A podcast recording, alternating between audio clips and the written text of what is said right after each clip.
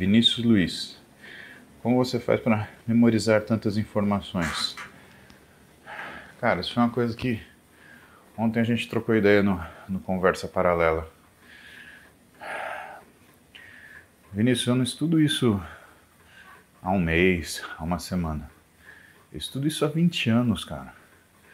Eu comecei a fazer iniciação científica na fisiologia do exercício da Escola Paulista. Eu estava no segundo ano da faculdade. Fui lá, bati na porta do professor Antônio Carlos da Silva, que me recebeu, me orientou, me ensinou, me direcionou. Então, conhecimento é que nem um castelinho que você vai descobrindo. Se você não começar a estudar, você não vai ter fundação.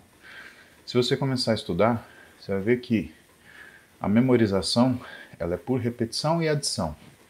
Então, você pega aquele bloco de informação e aquilo lá é um conhecimento friável. Se você lê só uma vez, você esquece.